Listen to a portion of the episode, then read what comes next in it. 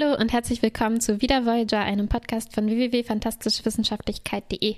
Mein Name ist Martha. Mein Name ist Kuba.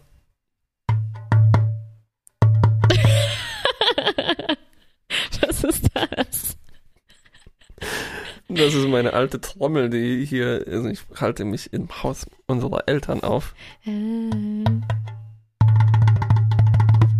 Und ich habe vergessen, ist- wie der Anfang äh, geht, aber ja, ja, ja, ich verstehe. Das sind die Trommeln aus dem Voyager-Intro.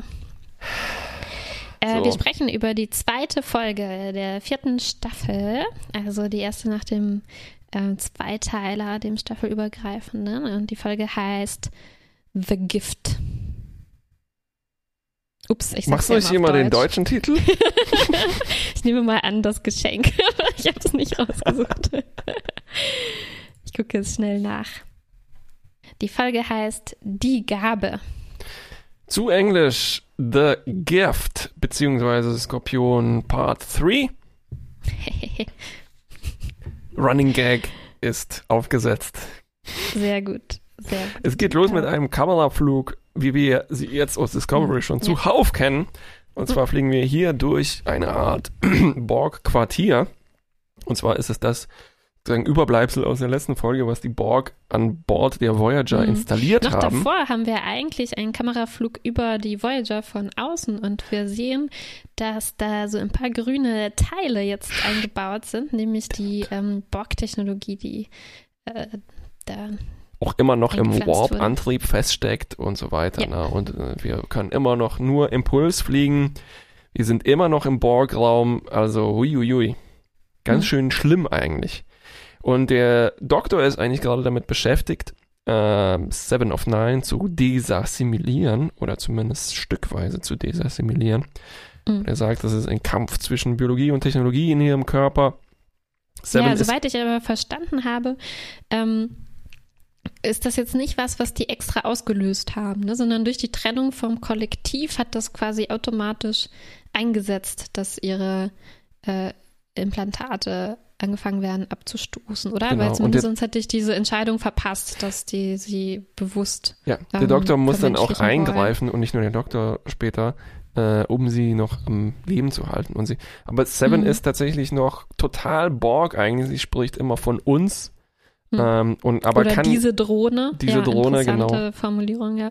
Und interessanterweise aber schwappt es auch fast in so ein ähm, gender-neutral Pronoun über, wenn sie von uns, Mhm. uns und äh, they spricht. Mhm. Äh, Ja. aus unserer heutigen Sicht vielleicht.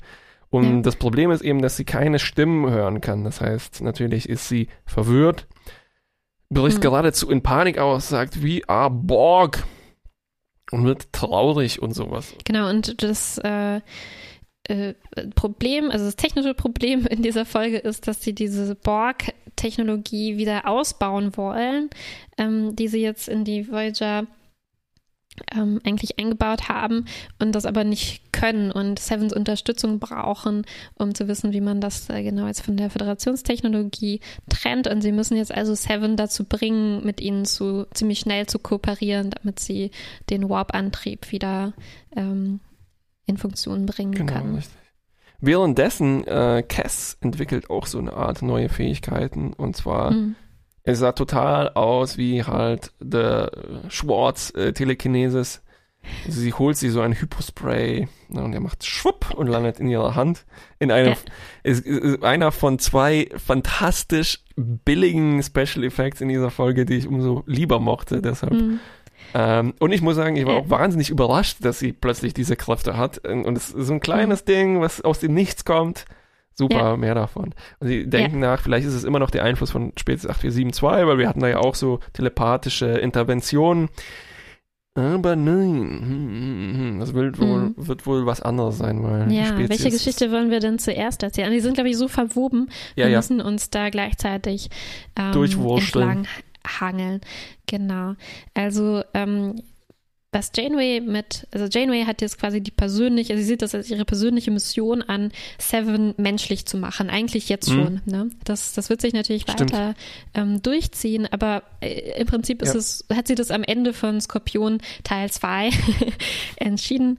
Und ähm, das wird jetzt auch so ja. ähm, weitergehen. Und das geht auch über dieses, diesen äh, unmittelbaren Nutzen hinaus. Also es geht nicht nur darum, mhm. dass sie jetzt diese Hilfe brauchen, sondern Janeway möchte, dass Jane, äh, dass Seven äh, aufhört, Borg genau. zu sein und dass sie ihre Menschlichkeit akzeptiert. Na, und, und dass sie zur Familie kommt. Ne? Es gibt so kommt, ja. schöne Momente, wo, wo sie mit Chakotay ja. diskutiert, ob sie denn jetzt sie aufnehmen will in die Familie mhm. im Prinzip. Ne? Und wir sehen ja. auch äh, nicht zufällig zweimal äh, das Bild von der noch nicht assimilierten Annika Hansen, mhm. äh, was natürlich auch so ein effektiver äh, Reminder ist, dass, es, dass wir es hier mit einer Person zu tun haben.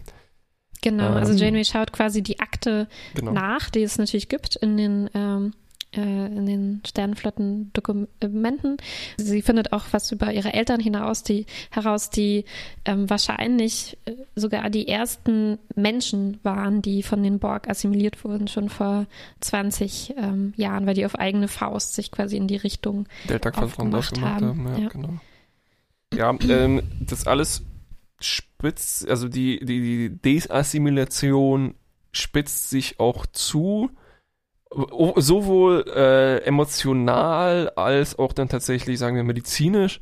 Ähm, es gibt einen interessanten Moment, als Janeway sagt, so, man, das wäre vermutlich das Letzte, was äh, Seven will, weil sie spricht ja häufiger aus, dass sie eben Borg bleiben will. Wir haben dann später mhm. noch so einen interessanten mhm. Moment, wo es genau darum geht, äh, was ist denn jetzt mein freier Wille, von dem ihr Menschen immer so viel spricht und Individuum, mhm. ist das nicht auch eine andere Form von Kollektivierung, wenn ihr jetzt für mich entscheidet, mich ja. zu trennen und hier aufzunehmen?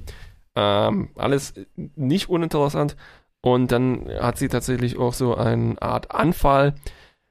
Und es liegt wohl an einem verbleibenden Implantat, das, wie du gesagt hast, sich dagegen wehrt, dass eben sie abgetrennt wird und der genau. Doktor kann nicht schnell genug handeln und es ist tatsächlich Cass, die dann irgendwie telepathisch äh, das sieht, wo es ist und es sogar telepathisch hm. entfernen kann. quasi, ja.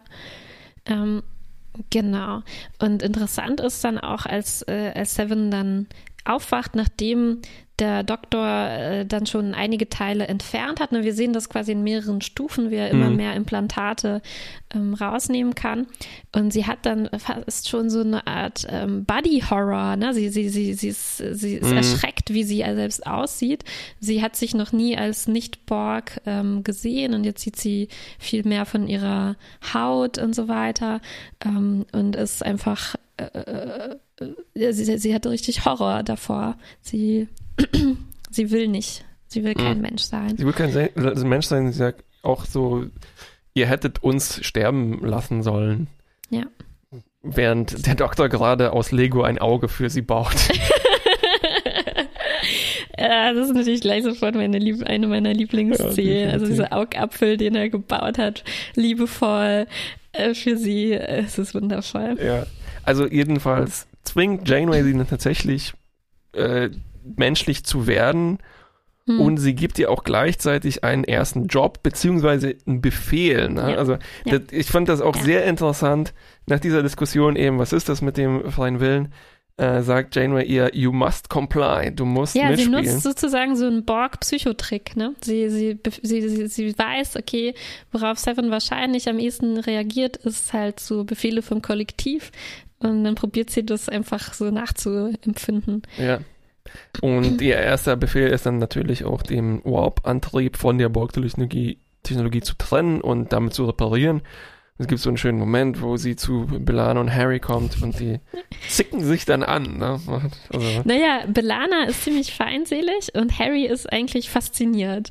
Und äh, Harry, wie zu erwarten wäre, und Harry versucht dann auch so Borg-Smalltalk mit ja, ihr ja, zu machen. Ja, also, ah, wahrscheinlich die Borg treffen jede Menge Leute. Bist du öfters hier? Es ist fantastisch. Ja. Aha. Währenddessen geht Cass Transformation auch weiter. Also auch hier haben wir so eine parallele hm. Situation, ne, die auch aber eigentlich einen komischen Hintergrund hat, an den wir, glaube ich, über den wir am Ende nochmal sprechen sollten. Okay. Und zwar, äh, Cass ist bei Tuvok und sie meditieren, meditieren, meditieren eine Kerze an. Mal Äh, wieder. mal ja, wieder. es geht wieder um Feuer. Schon letztes Mal, als sie zusammen diese Fähigkeiten erforscht haben, haben sie auch äh, es mit Feuer gemacht. Und das hat, ist auch wieder dieselbe Animation, die damals schon ein bisschen, ah, es ist ja eine Spur. Ähm, Naiv. Merkt, naiv, ja, ja. Also sie, sie soll eben versuchen, das Feuer stärker und schwächer zu machen und die Animation, die man dazu sieht. Ja. Ähm, okay, diesmal habe ich mir gedacht, gut, das ist halt vermischt mit Cass Vorstellung oder Genau, so. Ne? So soll das wahrscheinlich darstellen. Also man sieht Molekülketten und äh, also die sind so feurig und Ja, ja. rauchen und äh, sprühen Funken. Also, naja, Ich hatte schon Ähm. Angst, dass natürlich Tuvoks Gesicht gleich wieder. ich auch. Ich, äh, ja, wir waren auch total besorgt. Oh Gott, Tuvok, bist du sicher, dass du da wieder dabei sein willst? Ja. Weil es war wirklich ein, ein schlimmer Moment, als Tuvoks Gesicht geschmolzen Ja, ist. aber auf jeden. Fall, es bleibt nicht nur jetzt bei dieser Darstellung von Atomen, die da Brownsche Mhm. Molekularbewegungen machen, sondern Ja. Cass kann noch viel weiter sehen, nämlich zwischen Mhm. die äh, sozusagen sub-subatomare Teilchen, Subatomar. Ja. was dazu führt, dass eben äh, der Kerzenständer anfängt so rumzuschwabbeln. Zum Zu Glück wabern. ist es nicht Tuvoks Gesicht. Ich hatte schon wirklich oh Angst, dass er Gott. gleich anfängt Ich so auch. rumzuschwabbeln. Boah, ja, schlimm. Aber es ist, äh, äh, allein schon in der nächsten Szene, ich ziehe die mal kurz vor, Mhm. ähm, sehen wir eine schöne, schöne Szene von Nilix und Cass. Ach, ich war so froh, dass wir die noch bekommen haben. Zu spät, muss man sagen, zu spät, aber ja, ja. oh Gott, zum Glück war sie noch da. Ähm, sie trinken einen, irgendeinen besonderen Champagner. Einen, einen Demeter-Champagner, der nur beim Mondlicht geerntet wird. genau. und äh, ja, wie sagt man, biodynamischen Champagner und ähm, sprechen eben über ihre Entwicklung und Nilix ist äh, äh, richtig unterstützend. Das fand ich so Mhm. schön. Äh, man merkt, Nilix ist, äh, hat sich auch weiterentwickelt. Er ist wirklich jetzt nicht mehr auf dieser blöden, eifersüchtigen Ebene oder Oh ja, ja. äh, sich Cass überlegen fühlend oder so, sondern er ist richtig aufgeregt, dass was mit Cass passiert, dass sie irgendeinen neuen Weg einschlägt und er, äh, er will alles darüber wissen. Und hier passiert aber das, ne, was wir befürchtet Mhm, haben. genau. Also äh, sie verletzt ihn aus Versehen, indem sie dieses wabernde äh, diese wabernde Fähigkeit da demonstrieren will. Ja, zuvor hat sie schon diese wabbelnde Fähigkeit dazu benutzt, eben Seven, die versucht hat, das Mhm. Borg-Kollektiv anzurufen, äh, äh, sie, Cass hat sie daran gehindert. Ja, und jetzt, wo du sagst, es gibt wirklich, es ist wirklich interessant, wie viele Parallelen es zwischen den beiden Geschichten irgendwie gibt, weil äh, allein schon auch so eine visuelle Einstellung, die man sieht, also als Seven, Seven ist eigentlich dabei, ähm, mit diesem Warpkern zu helfen und dann ähm, mit ihrem Borgauge zoomt sie aber so Stimmt. rein und Mhm. ähm, entdeckt irgendwie so einen Schaltkreis, mit dem man Subraumnachrichten oder so verschicken kann. Und ähm, Naja, es da war stand sehr drauf, ähnlich. Starfleet, äh, Subraumschaltkreis. Ja, naja, fair enough, ne? Und, ähm, und es war sehr ähnlich, wie Cass halt so reinzoomt in diese Mhm. Moleküle. Also schöne, schöne Parallele hier eigentlich. Mm, Genau, Seven kommt anschließend in Haft, in die Zelle. Ähm, Und es gibt so einen schönen Moment, als Janeway dann doch ihr gut zureden will. Und es ist so ein Moment wie, wenn du jetzt äh, als Löwenbändigerin zum Löwen, machen Sie die Käfigtür Mhm. auf, ich gehe Ja. rein. Ja. Sie muss ihm nur, also Ja. dem, dem Löwen, der Löwen, hier Ja. sozusagen Stärke demonstrieren, beziehungsweise auch gleichzeitig Zuneigung. Ja. Ja, halt ein Risiko eingehen, Risiko also ein, ein, eingehen, ein, ein. Zeichen Ja, setzen ja, ja, irgendwie. Ja, auf jeden und Fall das funktioniert auch eigentlich soweit. Also Seven sagt erst interessanterweise, ne, bevor Janeway reinkommt, droht sie- oder sagt, kündigt sie an, dass sie sie umbringen wird. Mhm. Was, was schon interessant ist, ein interessanter Unterschied zu, ähm, also ein Borg, der noch verbunden ist, Mhm. der würde es nie so machen. Ne? Der würde, wenn dann einfach sofort umbringen. Ähm, aber hier merkt man, okay, es ist wirklich, daran liest Janeway eben auch ab, dass es nur eine Drohung ist, weil warum hätte Mhm. sie das sonst gesagt? Ne? Sie sieht Mhm. einfach, da kommen eben schon diese Ängste und sowas raus. Ja.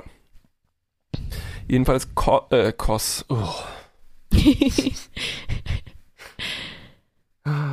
Cass?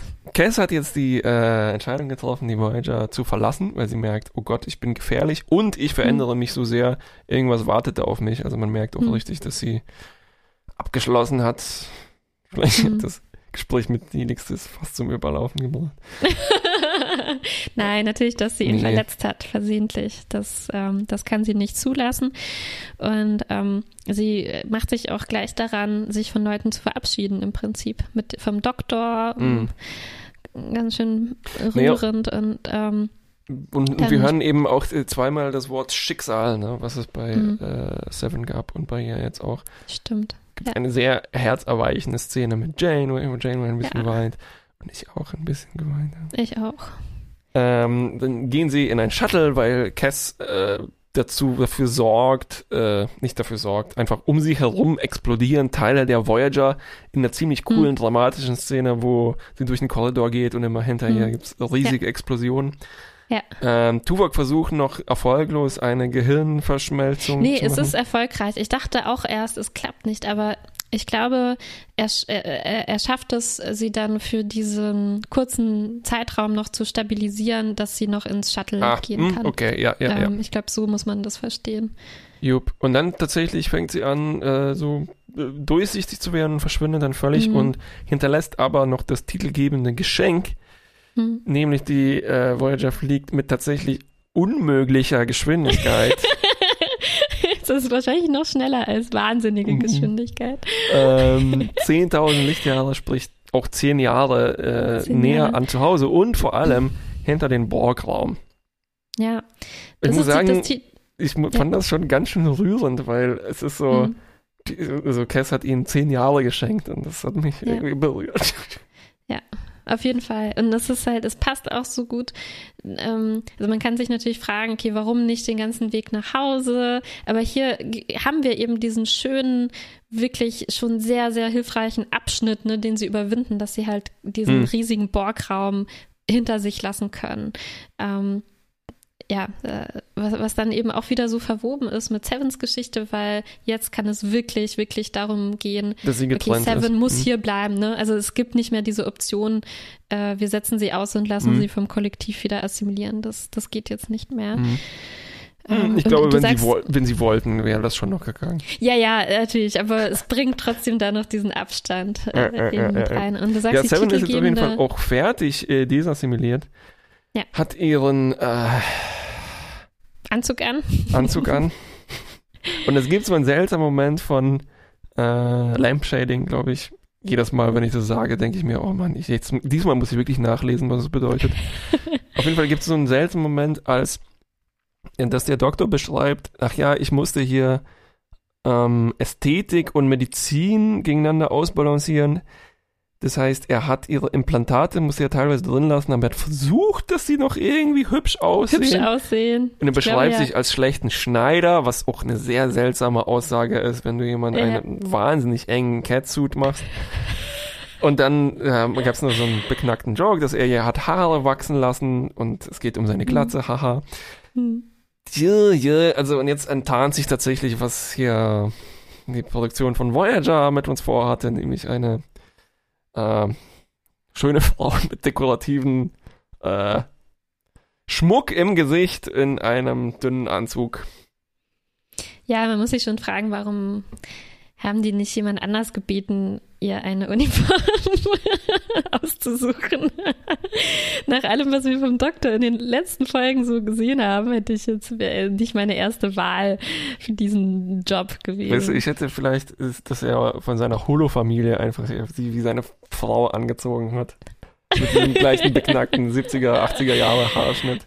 Ja. Ach ja. Und dann gibt es noch ja. die Abschlussszene, äh, und zwar Tuvok zündet sozusagen eine Kerze für mhm. Cass an, und zwar ist es die Kerze, die vorher beim Meditieren mhm. verwendet wurde. Mhm. Und dann gibt es einen, also wahrscheinlich auch als so eine Art Klammer, äh, am Anfang der Folge hatten wir diesen, diesen Kameraflug über die Voyager, jetzt haben wir einen Kameraflug mhm. aus dem Quartier heraus. Mhm. Und wir sehen tatsächlich auch, ich glaube, das erste Mal, wie sich so ein Quartier in die Voyager einfügt, mhm. was ich mhm. fantastisch fand.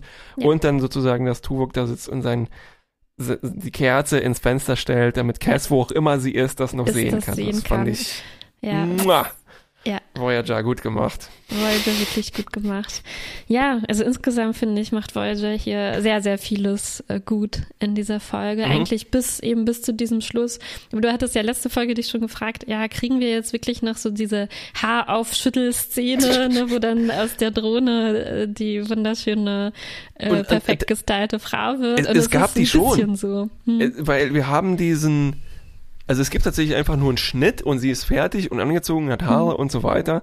Und dann mhm. hat sie so auch eine verfluchte Powerpose und wie das gefilmt ist, ne? Also die, unser mhm. äh, Voyager Triumvirat äh, Janeway Tuvok Doktor kommen mhm. und bleiben so ein bisschen hinter ihr stehen, während das halt so in diesem dramatisch beleuchteten Borg-Abschnitt auf der Voyager halt ja, es ist halt schon ein verfluchtes Poster. Das Poster, was glaube ich. so ein ähnliches ja, Poster. Richtig. Also wir, mit wir meine ich Mich. dich. Ja. danke, danke. ähm, ja, und es geht wirklich sehr plötzlich. Also ich hatte irgendwie, ich wusste nicht mehr genau, wie es ist. Und, ich auch nicht, ja. Äh, am Anfang dieser Folge dachte ich, ah, okay, interessant. Wir sehen wirklich diese kleinen Schritte eins nach dem anderen werden die Implantate rausgemacht. Wir sehen sie noch ohne das Auge. Mm. Vielleicht sehen wir sie dann so ein bisschen gruselig mit diesem halb eingebauten Auge. Nein, leider nicht. Mm -mm. Und ähm, und dann ja. ist halt aber wirklich schon fertig. Und ich hätte schon gehofft, dass wir ein paar Folgen sehen, in denen sich das noch ähm, in denen das noch nicht fertig ist, sondern dass jede Folge sie noch mal ja, ein bisschen definitiv. anders aussieht Oder und die ganze dass sie vielleicht dann, dass sie vielleicht am Ende dann eben selbst sich für einen menschlichen Look entscheiden kann, weil das tut mir hier schon sehr leid, mm. dass sie das abkriegt, was der Doktor sich für sie überlegt hat. Mm, richtig. Man Jetzt muss leider sagen, es ist in Character für den Doktor. Aber es, es ist einfach schade für Seven. Ja, hast du auf Memory Alpha gelesen, dass äh, auch einer der oh, Autoren, war es glaube ich nicht, einer der Produzenten, dachte so, Mensch, da haben wir was verspielt und das ist eigentlich auch gegen die Idee, also die, mhm. so lange wie möglich hätte man diese Fremdartigkeit und diese mhm. Verstörung ja sich ja, behalten gelesen, sollen. Aber es ist völlig richtig, ja. Also äh, natürlich kann man sagen, so vielleicht, ach, von wegen zu teuer, das war das ist einfach Kalkulation. Eiskalte, mhm. heiß-warme Kalkulation, die hier passiert. Ja, wahrscheinlich schon. Tja, naja. sollen wir gleich mhm. äh, reingehen in was das jetzt, was es damit auf sich, weil es passt irgendwie gut dazu. Also, mhm ich wusste nichts darüber, wieso jetzt äh, Cass verschwinden musste und ich hatte hm. natürlich so eine Ahnung, äh, wieso Seven jetzt an Bord kommt. Und dann Out of ich, Universe meinst du? Bitte? Out of Universe meinst du? Out of Universe auf jeden Fall. Und dann stoße ich auf den Satz bei Memory Alpha, äh, dass eigentlich, also aus Budgetgründen und so weiter, wäre nicht Platz gewesen für eine neue Person, sondern jemand musste gehen. Hm. Und ja, das, wusstest du nicht. Nee, das, wusste ich nicht. Mit, dem, mit Harry. Und dass und, Harry äh, gehen sollte und dann er vom People Magazine als einer der 50 wunderschönsten Menschen der Welt hm. ähm, bezeichnet wurde. Herzlichen Glückwunsch. Herzlichen Glückwunsch. Und deshalb äh, war das eben nicht Harry, aber dann aus irgendeinem Grund Cass. Und muss ich sagen. Ja, ich wusste das schon, weil ich habe ja schon äh, den äh, Podcast von äh, mm. Rewatch Voyager äh, angehört und da war das natürlich auch ein großes Thema. Ja.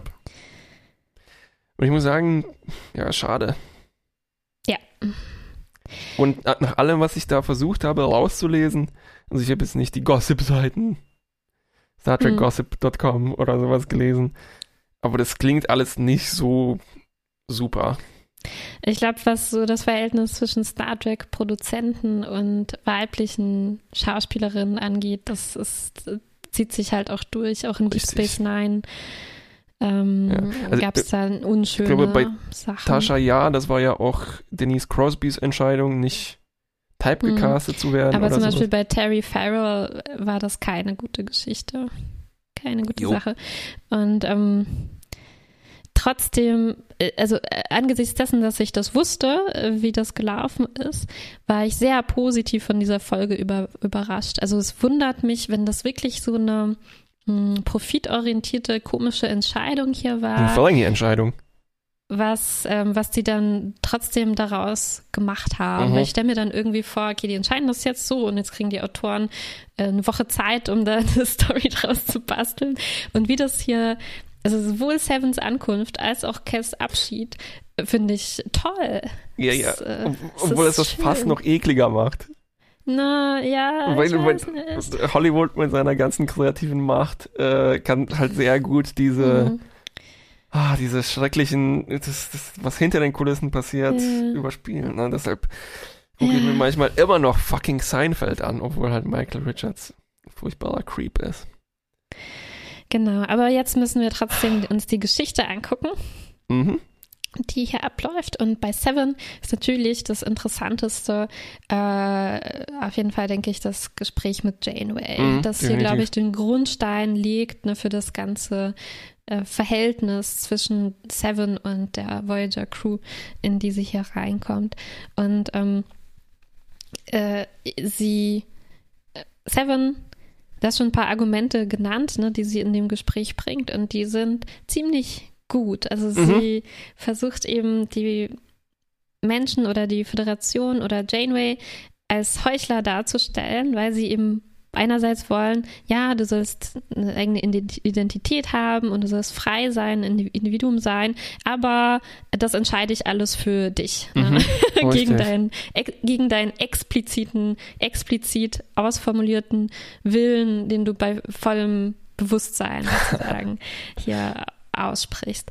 Und die Begründung ist eben, ähm, Dass sie noch Teil des Ko dass sie noch, ist. dass sie Mhm. eben ja, dass sie es, dass sie eben nicht zurechnungsfähig ist. Ja, ja, ne? stimmt. Das ist, Mhm. glaube ich, was Janeway hier. Ja, sie, sie spricht sagen ihr will. eben das ab, worauf Mhm. Seven das begründet. Und das ist wie- wieder so eine äh, sehr interessante, krasse Entscheidung, sehr weitreichende Entscheidung, die Janeway hier Mhm. trifft, ähnlich wie bei Tuvix eigentlich. Also Mhm, sie mhm, muss mhm. Ähm, sie, ich glaube, es ist wirklich sehr ähnlich, weil ich glaube, Janeway sieht es so, dass wir hier eine Person haben, die wichtig, über die hier entschieden wird, aber die quasi nicht richtig anwesend ist und sich nicht richtig Ja, selbst ja, ja. äußern kann. Und das ist Annika.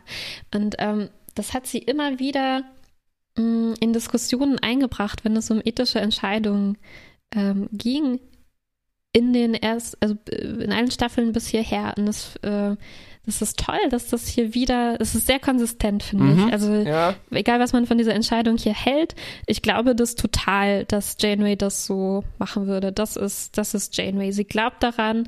Wir, ich, ich muss hier, ich muss für Annikas Rechte irgendwie einstehen, weil das sonst keiner machen wird. Und auch wenn es eigentlich eine ziemlich grausame Sache ist, hier gegen Seven die Drohne quasi ähm, sich äh, aussprechen zu müssen. mhm. Ähm, Seven, die Spannend. Drohne übrigens fand ich schauspielerisch sehr überzeugend. hm, Also so auch. diese Borg-Trotzigkeit mit so ein bisschen Mensch drin. Ja. Ähm, Super. Ja, und auch wie laut sie ist. Also ähm, äh, äh, auch wieder hier im Vergleich, ne, wir haben diesen Strang mit Seven, die quasi, Mit äh, Cass. es ist wirklich, äh, nee, mit Seven, Ah. die, die, die, die sehr ähm, ja, laut ist eigentlich die ganze Zeit. Ne? Alles, was sie, sie, sie, sie, sie ist halt auch ähm, wütend, sie ist erschrocken Mhm. und so und alles, was sie sagt, ähm, sie schreit jetzt nicht, Mhm, aber mhm. sie ist sehr laut, ne? What have you done to me? Mhm, We are mhm. Borg und so. Mhm. Und erst dann im aller, allerletzten, in der aller, allerletzten Szene, mh, ja, die leider jetzt ein bisschen komisch mit diesem Kostüm und der Frisur ist und so. Aber da fand ich schon schön, da äh, sagt der Doktor, ich habe dies und das gemacht und aus den und den Gründen. Und sie sagt dann ganz, ganz leise, acceptable. Ne, und gleichzeitig Mhm, haben wir eben mhm. die Cass-Geschichte, die sehr, sehr leise ist. Also das Richtig. war, fand ich sehr auffällig. Wir haben diese Meditationsszenen mit dem mega ruhigen Tuvok und sogar die Szene mit Nilix, die war Ja. quasi geflüstert. Ja, ja, ja. Ungewöhnlich für Nilix, aber Ja. er, er hat wirklich ganz leise ähm, auch gesprochen, auch die Verabschiedung vom Doktor, wo sie sagt, ähm, äh, okay, also eigentlich will der Doktor, dass sie sich erholt, aber sie sagt, "Ah, kann ich nicht noch ein bisschen hier bleiben? Ich habe dich schon lä- länger nicht mehr gesehen und ich vermisse dich. Oh. Und der Doktor lächelt. Also es- ist dir das aufgefallen? Ich finde, das war so ein Lächeln, wie der Doktor es noch nie gelächelt hat. Ja, ja, ja. und, ja. und er sagt, Ich, äh, mir ja, ist eher aufgefallen in dem Abschiedsgespräch mit Janeway, dass das auf jeden Fall, Mhm. glaube ich, echte Tränen von Kate Mulgrew waren. Ja. das war so überzeugend, ja. Ja, und ich glaube, ich, Ah. ich meine auch hier ein bisschen rausgelesen zu haben, dass Jennifer Lien, die sah, glaube ich, schon ein bisschen angepisst aus, aber hat das Beste draus Mhm. gemacht. Ähm, Ja, interessant war sie angepisst, ja, weil sie sah, sie hatte wirklich einen ganz anderen Gesichtsausdruck als sonst. Und das war aber, ja, es hat halt leider dann auch irgendwie klasse gepasst, weil von der ersten Szene an, als ihr dieses sie sieht ganz anders aus. Sie sieht ganz anders aus. Als das Hypospray in die Hand fliegt, sie ist total wie so abwesend. Ja, ne? ja. also, und, und dann auch Richtig. in der Szene, das war äh, okay, schade, wenn das wirklich der Grund war, Ja. nur, dass sie hier sauer ist, dass sie rausgeschrieben wird. Aber es war sehr, sehr stark, als sie, äh, als Seven diesen Anfall hat und alle sind panisch. Der Doktor sagt, Cass, Cass, mach schnell dies und das.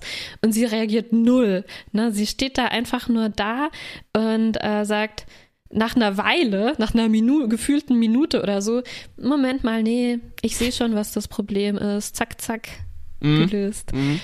Ja, ich habe Mm, insgesamt Ja, starke Veränderung. aufgeschrieben, dass die Folge mir äh, ziemlich langsam vorkommt, auf eine Mhm. interessante Weise. Hm. Weil obwohl sehr dramatische Dinge passieren und am Ende, Ja. klar, es spitzt sich ein bisschen zu, aber alles sehr lässig und entspannt. Ja. Vielleicht Ja, auch durch den Kontrast, wenn man parallel äh, Discovery ja. schaut. Discovery schaut. Ja, ich habe nur ein paar Kleinigkeiten. Mhm.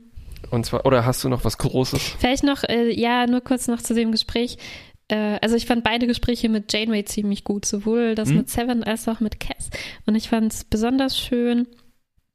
Ähm, also Janeway sagt natürlich sofort zu Cass, ich möchte nicht, dass du gehst.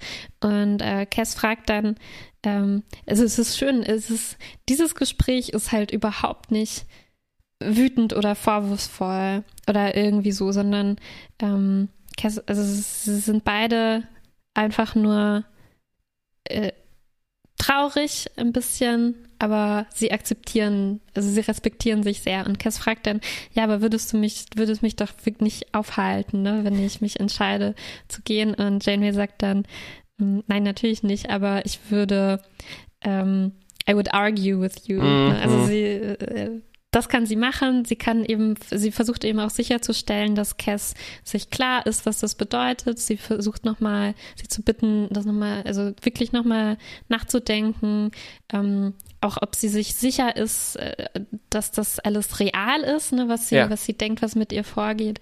Und, ähm, und dann akzeptiert sie es eben natürlich, ne, als Cass dann wirklich, dass, als sie sichergestellt hat, dass Cass ihre klare eigene Entscheidung fällt, dann, dann ist das okay. Mhm. Hm. Und äh, interessant, parallel dazu oder ähnlich dazu bei Seven, Seven stellt auch eine sehr interessante Frage, nämlich ähm, sie fragt Janeway, was wäre, wenn ich jetzt schon Mensch bin? Ne? Also was, wenn ich Mhm. mich, so wie du sagst, jetzt äh, zu einem Menschen entwickle? Ähm, und was, wenn ich dann sage, ich möchte jetzt aber bitte zu meinem Borg-Kollektiv Ja, ja, genau, zurück? ja. Wie würdest, was würdest du dann machen? Und Janeway interessanterweise beantwortet es nicht, sondern sie sagt, ähm, ich glaube nicht, dass du das fragen würdest. Mhm. Also ich glaube nicht, dass du mich darum bitten würdest. Und äh, auch das ist eine super Frage von Seven. Irgendwie. Richtig. Weil sie genau das aushebelt, was Janeway versucht. Mhm. Ja, es ist ein m- mehrschichtiges Aushebeln hier gegenseitig. Mhm. Clever. Ähm, Okay, jetzt deine kleinen Beobachtungen. Juppie! Tuvok hat ein paar ziemlich gute Momente hier in dieser Folge. Wer? Tuvok. Ja, ja, ja, ja, ja. Und zwar, ähm, Ich freue Ah, mich ähm, schon. Ich habe auch ein paar dazu. und zwar, Bestimmt sind als sie, als sie durch den Korridor gehen und Janeway ihm sagt, ich kann, I can tell by the expression on your face und so weiter. Und Tuvok sagt, ich hab, I have no expression on my face. Das ist genial. Kannst du bitte so ein Bild machen, wo die beiden Zeilen nebeneinander äh, so in einem Ja, Meme mach ich, äh, mach ich. vereint sind? Oder am Anfang fand ich auch super schön, äh, fand ich einfach nur witzig. Äh, Seven wird vom Doktor operiert und Tuvok ist aber anwesend in der Krankenstation, Ja. weil es ist ja ein Sicherheits äh, Relevant. Gefahr, ja. äh, sicherheitsrelevant. Und der Doktor sagt, Mann, die, äh, diese Frau ist bewusstlos. Sie kann jetzt wirklich keine Gefahr darstellen. Bitte verlasse die Krankenstation. Und Tuvok macht dann so einen halben Schritt zurück. nee, davor, davor hat der Doktor ihn noch angerempelt und ich glaube, das ist fast ah, das einzige okay, Mal, okay. Dass, das, dass der Doktor jemand anrempelt. Ah, ja, stimmt, super, super. Ach ja. Und ähm, dann gibt es noch einen Moment, ähm, als Tuvok die Gedankenverschmelzung macht am Ende und so ein bisschen rumgrunzt und hm. ich weiß nicht, also Tim Ross hatte in dem Moment, glaube ich, nicht so sein sein be bestes Schauspiel gerade aufgesetzt und dadurch kippt das plötzlich in diesen Outtake äh, über den, den aus der vorletzten letzten Folge. Ja. Und ich fürchte, ja. dass ich jetzt Tim Ross immer mit so einem bisschen verschmitzten Auge anschauen muss bei ja, allem, was er macht. Das kann nicht schaden. Das ist ja genauso bei Michael Dorn. Wenn man mal Worf Outtakes gesehen hat, das kann man ja, nicht mehr. Richtig. Uh, you cannot uh, unsee it. Mhm. Ne? Das geht nicht. Ach ja, eine, eine kleine äh, schöne, ein schönes Detail fand ich noch. Okay, wir kriegen diesen Abschied mit Nilix, was gut ist. Ähm, dann nehmen sie sich auch viel Zeit. Und ähm, leider keinen so richtig mit Tom, der ja für Cass auch eine irgendwie eine wichtige Rolle er gespielt hat. nur so einen betroffenen Blick der, einmal, ne? Genau, wenigstens das. Also in dem Moment, wo quasi an die Brücke gemeldet wird, dass Cass, das geht ja sehr schnell, ja. dass Cass jetzt die Voyager verlässt, weil ähm, sie müssen sich ja beeilen, weil sich alles aufzulösen anfängt. Und dann sie, äh, kriegt Tom halt so, ein, so eine Kameraeinstellung ne, auf sein betroffenes Gesicht wo fand ich, man viel ablesen konnte. Oder vielleicht ja, ja. lese ich da das dann halt auch rein, aber ich hatte schon das Gefühl, ähm, er, er, hatte wenigstens noch die Chance, da wirklich was drüber nachzudenken in diesem Moment, ja. Hm. Jupp. Äh, vom Design her, ich finde die Borg-Quartiere in der Voyager ziemlich gut gemacht. Also die sind hm. ähm, auf so eine Weise irgendwie ganz schön barock. Also es ist opulentes Design, was ganz gut tut im Vergleich jetzt zu vielleicht den Quartieren an Bord der Voyager. ähm, also da hatten wir auch ein paar ziemlich gute Beispiele. Äh, also ja. ja. vielleicht das beste, der beste Vergleich diese Borg-Alkoven und wir sehen kurz wieder äh, Janeways Büro und dann sitzt sie hinten in der Ecke quasi umzingelt von ihrem runden Schreibtisch, eingequetscht wie, wie Ron Swanson in Parks and Recreation mit seinem runden Schreibtisch. Und dann im Vergleich dazu sehen wir auch noch kurz Cass äh, Quartier mhm. und das ist so blau-grün und da hängen so riesige Schalen an der Wand. war mhm. nicht schlecht designt und passt irgendwie so zu. Mhm. Ich fand auch interessant, dass man auch wirklich diese Borg-Technologie so an der Voyager gesehen hat. Ne? Das war vielleicht ein mhm. bisschen einfach gemacht, dass das so grün da rausgestochen ist.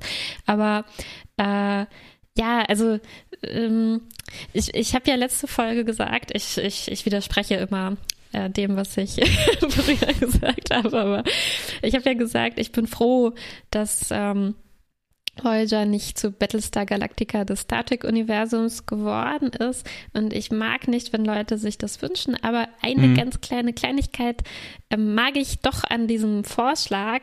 Und zwar ähm, geht es auch, also äh, haben sich auch Leute gewünscht, dass man doch vielleicht sowas sehen könnte wie, okay, ähm, zum Beispiel die Uniformen nutzen sich ab oder so, ne? Und wir wollen mm. keine Ressourcen verschwenden und wir flicken die dann. Oder ähm, die Voyager geht kaputt und wir müssen das mit Materialien aus dem Delta-Quadranten irgendwie wieder auffüllen. Und ich finde, hier kriegt man so einen ganz kleinen Teaser, wie das hätte aussehen können, ne, wenn jetzt die Voyager wirklich, es, ist, passiert ja auch andauernd, die kaufen auf dem Marktplatz auf Planet so und so was, was sie dann in die Voyager einbauen. Wenn man das halt irgendwie sehen würde, von mhm. innen oder auch von außen, da, meinetwegen auch auf diese simple Art, ne, dass da einfach so ein bunter Flicken irgendwie äh, drin ist. Oder das dass cool. irgendwo, irgendwo, drin ja. irgendwelche komischen Adapter und Steckerleisten ja. rumliegen. Und genau, sowas. ja, ja, ja. So ein bisschen wie mh, mm, in Deep Space Nine, wo halt diese kardassianische ja, Stationen dann kompatibel gemacht werden. So ein bisschen von diesem Look ähm, mhm. würde ich mir schon, schon wünschen. Und ja, das ist halt jetzt vielleicht mit dem Borg, naja, das mit den Borg-Quartieren das ist halt schon abgetrennt ne, von allem. Naja, schauen ja, wir mal, wie aber sich das entwickelt. Was, ich weiß ja, es nicht mehr. Was ist es davon? Ja, mal gucken. Ja, ich glaube, diese Folge gibt uns insgesamt auch so einen Ausblick, ne, was wir jetzt mit Seven und den Borg zu erwarten haben. Ich glaube, es wird auch wirklich so bleiben, dass wir einerseits da ganz starke Szenen sehen werden, mhm. ähm, was Sevens Menschwerdung und Konflikte mit Janeway und sowas angeht. Und andererseits ja, haben wir die eben Affäre mit Harry. ja.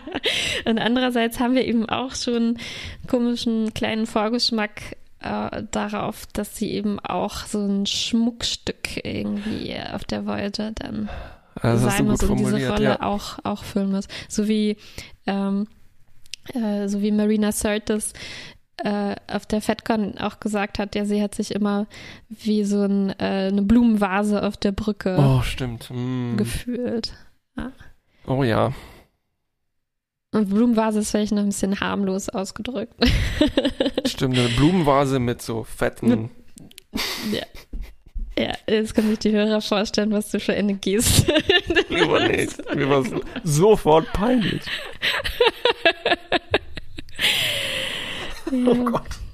Oh, okay, das mit diesen Worten gebe ich ab an äh, die Zukunft.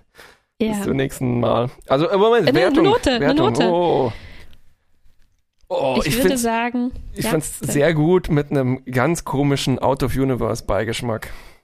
Ja, wahrscheinlich müssen wir ein Minus, sehr gut Minus Mhm. dafür daraus irgendwie machen. Mit einem Minus-Sternchen oder so, irgendwie sowas. Mhm. Mit einer Fußnote, einer ganz langen Fußnote. Ja, gute Idee, alles klar. Bis zum nächsten Mal. Tschüss. Bis zum nächsten Mal.